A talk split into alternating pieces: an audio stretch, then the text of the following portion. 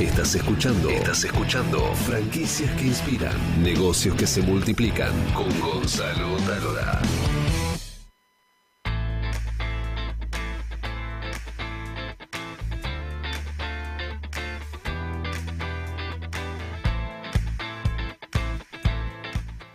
Su nombre parece que es de otro país, pero es más argentino que nadie. Roger Mauri, desde Córdoba, es uno de los dueños de Reina Alba, una franquicia que vamos a conocer que nació en, dos- en 2012, pero tiene más de 25 años de trayectoria. Roger, querido, ¿cómo te va? Gonzalo Talor aquí de Franquicias que Inspiran. Hola Gonzalo, buenas noches. Gracias por la invitación. ¿Cómo están las milanesas de pollo de Reina Alba? ¿Están buenas? Ah, espe- espectaculares, con ¿Cómo? toda la variedad que tenemos, una más rica que otra. Gor- ¿Gorditas? Decime que sí. ¿Cómo? Gorditas. ¿Cómo? ¿Cómo? Sí, Gorditas con mucho pollo. gorditas y con mucho pollo y con mucho sabor. Vamos, perfecto. Bueno, vos sabés que en nuestra sección Conociendo Franquicias recorremos todo el país y América conociendo franquicias particulares, de, en este caso de nuestro país. Y mm, en el caso de ustedes, venden más de 50 productos vinculados a, a los pollos y las carnes, pero contanos un poco tu modelo de negocio y también cómo nacieron. Bueno, mira, eh, nosotros nacimos en el año 92, empezamos con, a incursionar con esto de los, de- de los pollos. Mi viejo se fundió en la década del 90. Se fundió. llegó a casa con una caja, se fundió, era productor agropecuario, tenía puesto en el mercado de abajo y se fundió. Y bueno, un día llegó a casa con una caja de cartón, la dejó en el asador, que adentro traía 50 pollitos, bebés recién nacidos, y nos dijo que nos íbamos a dedicar a criar y faenar y vender pollos. Y así largamos, con nada, realmente nada, no, no sabemos cómo hacerlo, no tenemos ni, ni infraestructura, nada de nada. Este, y bueno, y largamos. Pero él definió una clara estrategia de marketing y nos dijo que íbamos a producir el mejor pollo de Córdoba para competirle a los grandes. Y realmente fue así, eh, logramos un pollo muy bueno y empezamos a, desarrollar nuestra empresa, que por aquel entonces teníamos solamente el canal mayorista, carnicerías, pollerías, restaurantes, bueno, todo canal mayorista. Este, esa actividad nos, la desarrollamos durante 10 años, aproximadamente en el, en el año 2001, 2002, cuando explota el país. Eh, ahí nace Reina Alba eh, y nos decidimos a, a- a abrir nuestro primer local comercial. Digamos que en cada ¿Estás escuchando crisis... bien, Gonzalo? Sí, perfecto. En cada crisis vos tuviste, la, la familia tuvo un crecimiento, un cambio de rumbo.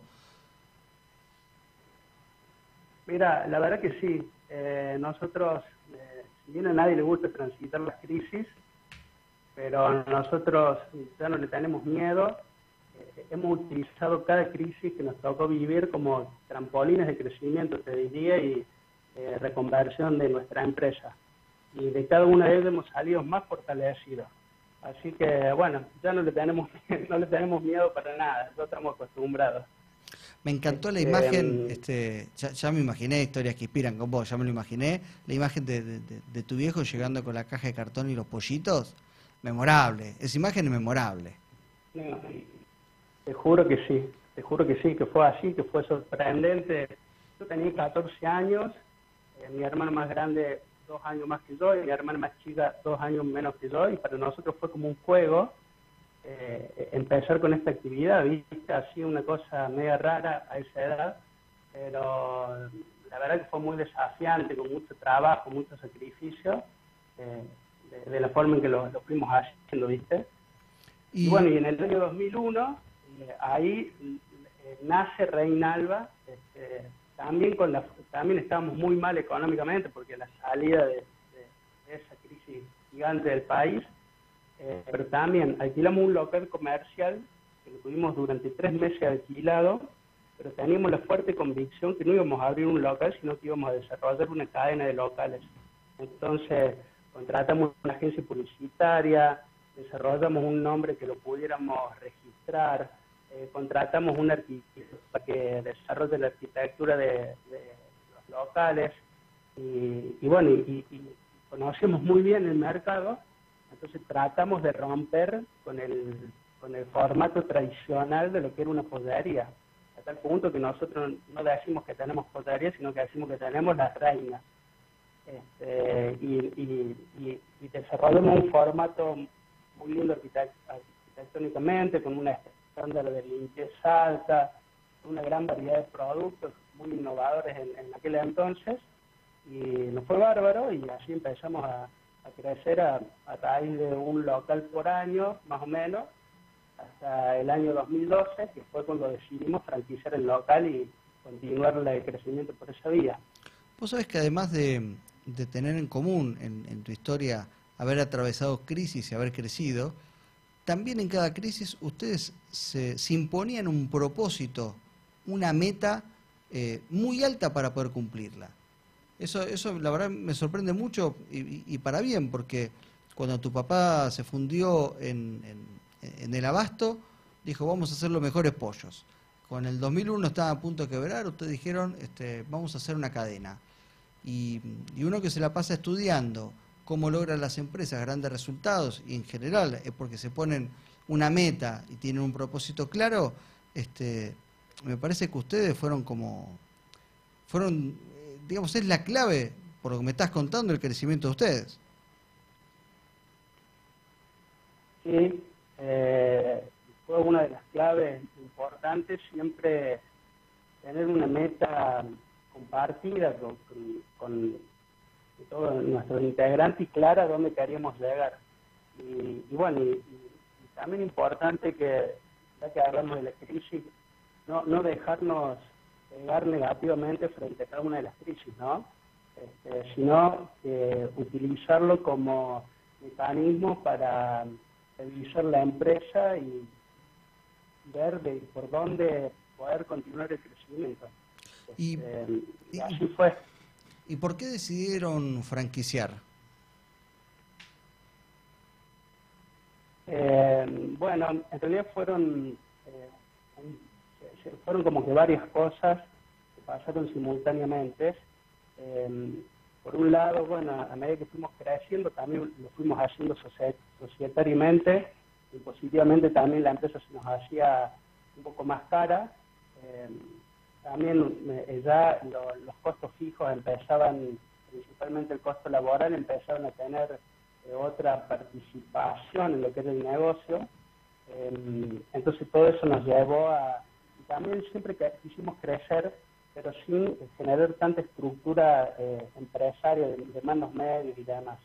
Entonces encontramos en el sistema de franquicia algo que respondía a todo esto y además que por ahí nos iba a dar una aceleración de crecimiento mayor, ya que incorporamos capital externo, digamos, que no, tenemos que estar nosotros invirtiendo en, montar un local, sino que lo iba a hacer un tercero. Eh, entonces, más o menos por ahí decidimos que sería la franquicia una buena alternativa de crecimiento. Hoy tienen 17 locales, están básicamente en Córdoba, ¿verdad? Así es, tenemos 17 locales, todos en, en Córdoba Capital. ¿Y cuál es la próxima meta? Villa Allende. Contaba que la próxima meta, no sé, llegar a todo el mundo. Eso lo decía cuando tenía 18 años.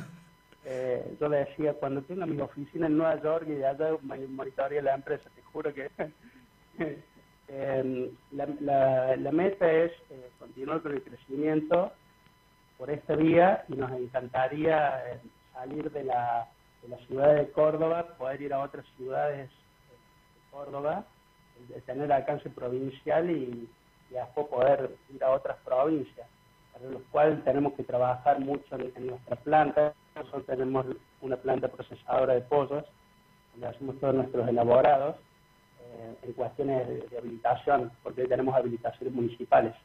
Em, y, pero el desafío más grande es em, salir de la provincia o, irnos a lugares más lejos con los productos frescos, que es uno de los factores clave del éxito nuestro.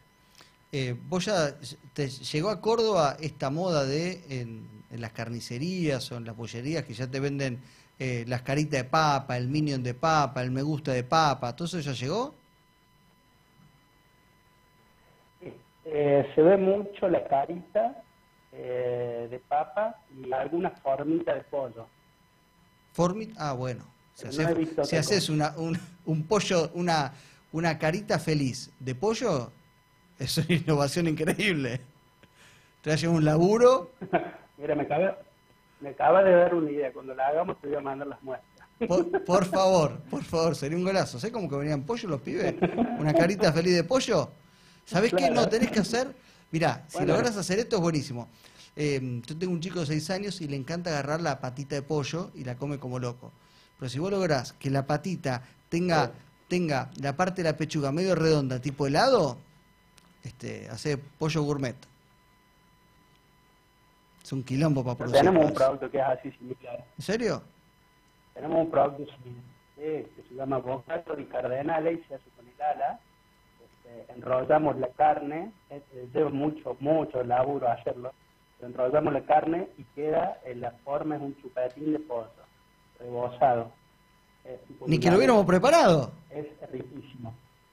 Uy, mandá- ¿Eh? mandame la Ni que lo foto. hubiéramos preparado. Sí, ma- mandame la foto, así, así lo mostramos, me encantó. Bueno, ni bien voy a Córdoba, me voy a comer ese helado de pollo que me dio un hambre fenomenal. Que estamos acá sin, sin cenar, que tengo un hambre desesperante. Bueno, querido Roger, un placer enorme, un gran abrazo a la familia. Y bueno, cuando estemos por Córdoba, este, pasaremos a, a visitar Reinalba y nos llevamos, qué sé yo, unas milanesas para cocinar, qué sé yo. Por supuesto. Dale, Gonzalo, te voy a estar esperando. Un abrazo muy grande, estamos en contacto.